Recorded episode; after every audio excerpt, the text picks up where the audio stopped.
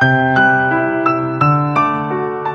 家好，我是贤儿，我每天为大家读诵一段我师傅的话，喜欢就多来听听吧。欢喜与疲惫相差的就是价值。我师傅说，欢喜与疲惫相差的就是价值。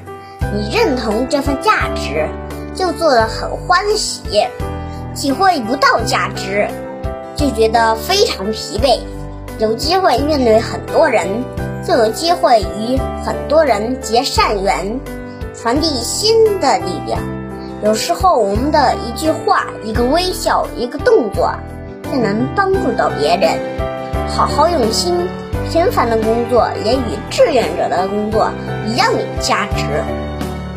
大家有什么问题，有什么想问我师傅的，请给贤儿留言，贤儿会挑选留言中的问题，代为向师傅请教，然后在今后的节目中回答哦。